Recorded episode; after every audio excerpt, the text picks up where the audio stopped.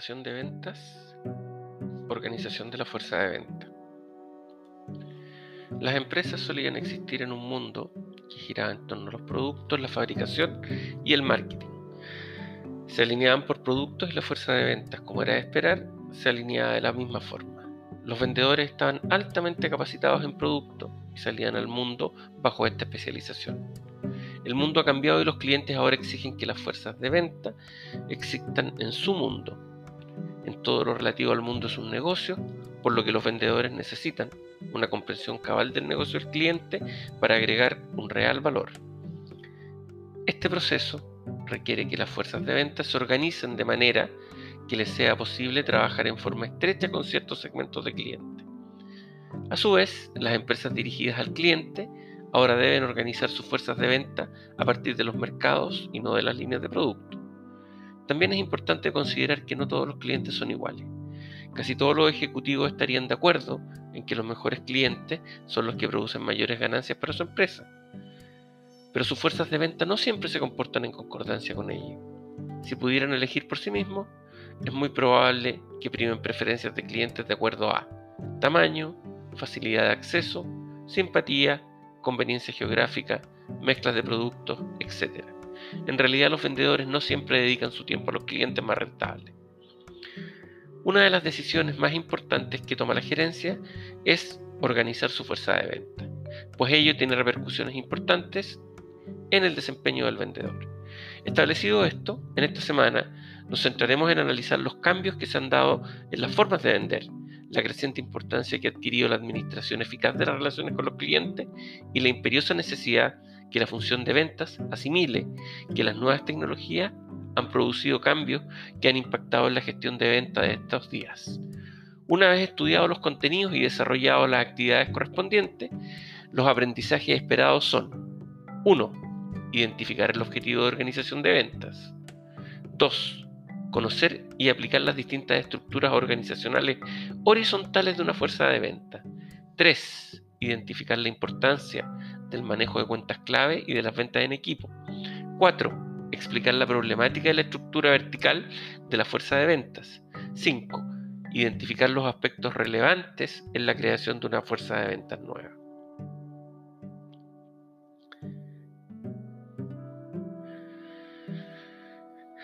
1. Identificar el objetivo de la organización de ventas. El punto de partida para organizar una fuerza de ventas es determinar las metas o los objetivos que tiene que alcanzar y que están especificados en el plan general de marketing de la empresa.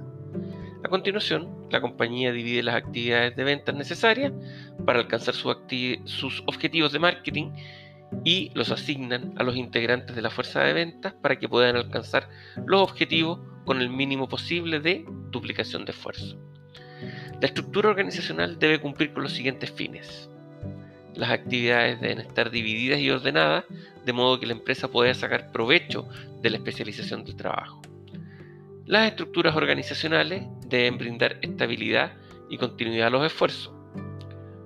La estructura debe coordinar las diversas actividades asignadas a distintas personas de la fuerza de venta y a los diferentes departamentos de la empresa. La primera pregunta que debemos responder a la hora de organizar las ventas es si la empresa debe contar con una fuerza de venta externa, es decir, una fuerza de venta que no pertenece a la empresa, un representante de venta externo, una empresa que se dedique a gestionar las ventas o, en su defecto, si la empresa debe contar con una, con una fuerza de ventas propia. Es decir, con vendedores que son parte de la planilla de la empresa. ¿Cómo tomamos esta decisión? ¿Qué factores impulsan a tomar esta decisión? ¿Qué factores impulsan a decidir por una fuerza de ventas externa o una fuerza de ventas de la propia compañía? Estos criterios son los criterios económicos, el control y los criterios estratégicos, los costos de la transacción y la flexibilidad estratégica. 2. Conocer y aplicar las distintas estructuras organizacionales horizontales de una fuerza de ventas. Una vez que se ha optado por una fuerza de ventas propia, el paso siguiente es decidir cuál puede ser la, mejor organización de ventas para una empresa. Y esto va a depender de sus objetivos, estrategias y tareas, como lo hemos visto en el curso y en los párrafos anteriores. Los esfuerzos de las organizaciones de ventas se centran en los productos, los mercados y las funciones. Varias industrias y empresas mezclan estos elementos. Los departamentos de venta tradicionalmente se han organizado en cinco tipos básicos. 1. La organización geográfica. 2. La organización por tipo de producto. 3. La organización por tipo de cliente. 4. La organización por función de ventas. 5. Una combinación de los cuatro puntos anteriores. El segundo punto entonces que debemos considerar a la hora de definir la organización de nuestra fuerza de ventas es qué estructura vamos a entregar a dicha fuerza de ventas de manera de generar una coordinación y una mayor eficiencia en la toma de decisiones y en la ejecución de las tareas.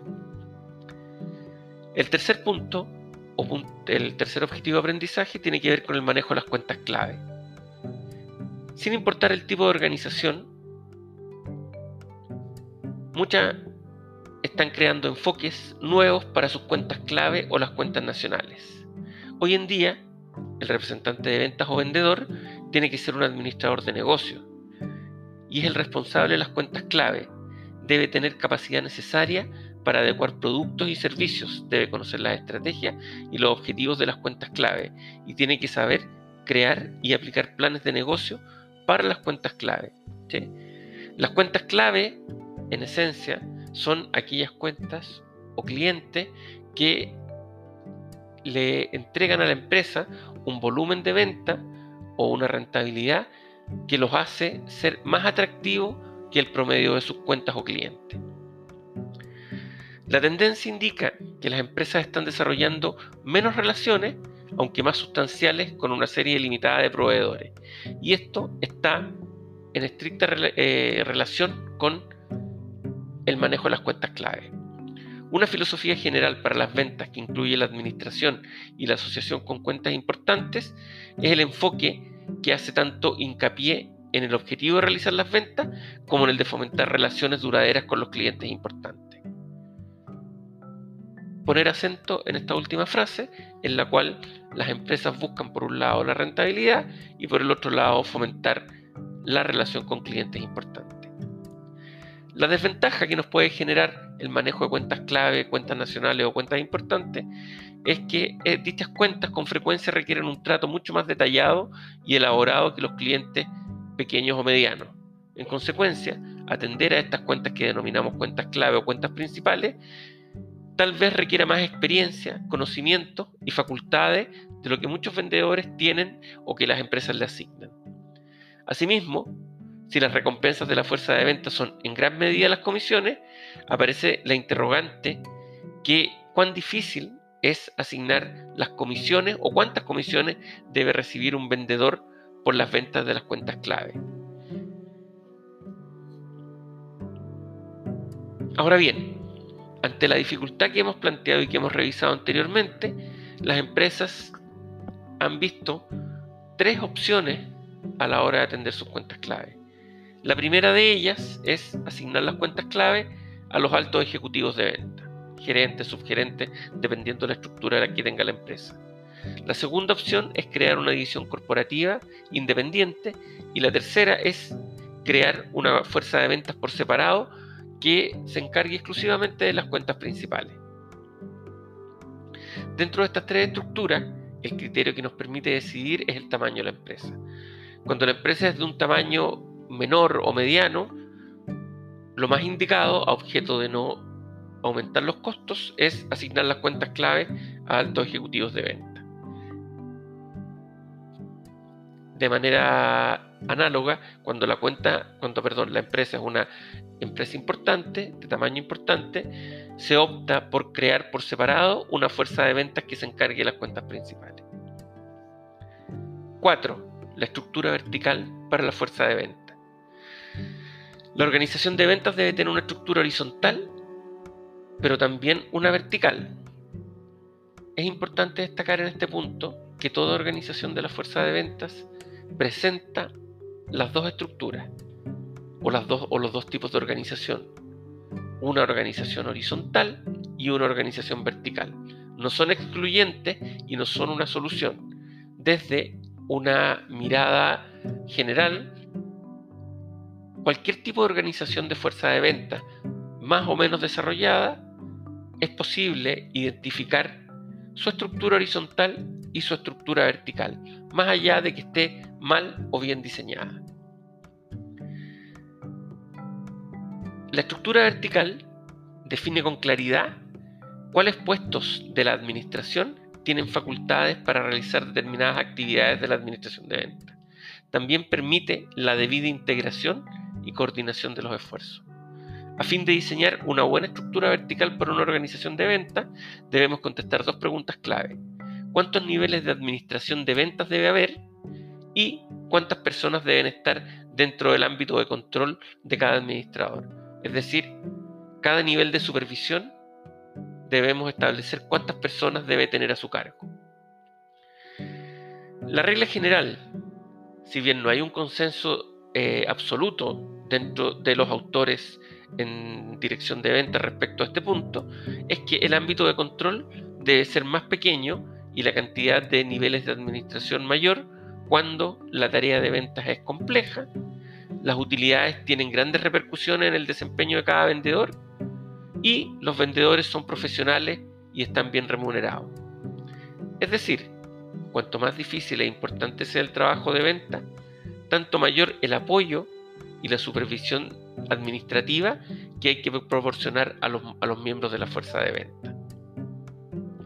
Otra regla general es que el ámbito de control por lo general debe ser más pequeño conforme vayan subiendo los niveles de organización de venta, porque los gerentes de alto nivel deben contar con más tiempo para hacer análisis y tomar decisiones. Asimismo, las personas que dependen de ellos normalmente tienen trabajos más complicados y requieren mayor comunicación y apoyo de la empresa que las personas en puestos de niveles de más bajos. Punto número 5. Poner en marcha una nueva fuerza de venta. En ocasiones, el gerente de ventas se encuentra con el desafío de implementar una nueva fuerza de venta. Esta oportunidad le permite no caer en algunas trampas y poder generar desde el principio una estructura organizacional y un contexto cultural que aprovechen al máximo su potencial para tener éxito. A continuación vamos a referirnos a seis principios para iniciar una fuerza de venta. Primero, empezar por una estrategia. Hay que definir la misión de la fuerza de venta, el conjunto de habilidades y los beneficios para el cliente. 2. Nombrar un equipo ampliado para la contratación que obtenga la información de los ejecutivos de recursos humanos y de los ejecutivos que manejarán la nueva fuerza de venta. 3. Ponderar la fuerza existente. Busque entre sus propias filas su red de personal de negocio y también sus clientes y proveedores y a las nuevas personas que contratará. Acuda a la prensa artículos que alaben su modelo de negocios y el cuerpo administrativo podrían atraer a clientes y a vendedores. Evite confusiones con la recompensa. Si el equipo nuevo debe trabajar mano a mano con la fuerza de venta existente, considere la, posibilidad de pagarle a las dos por la venta. No mate una inversión de millones de dólares por ahorrarse unos centavos. Ofrezca apoyo, salga a la calle, acompañe a sus vendedores y demuéstreles cómo vender el producto comparta las mejores prácticas cuando hagan visitas juntos. El presente podcast busca resumir entonces cuáles son los elementos principales de la unidad organización de la fuerza de venta del curso de Administración de Venta de la Universidad Nacional Andrés Bello.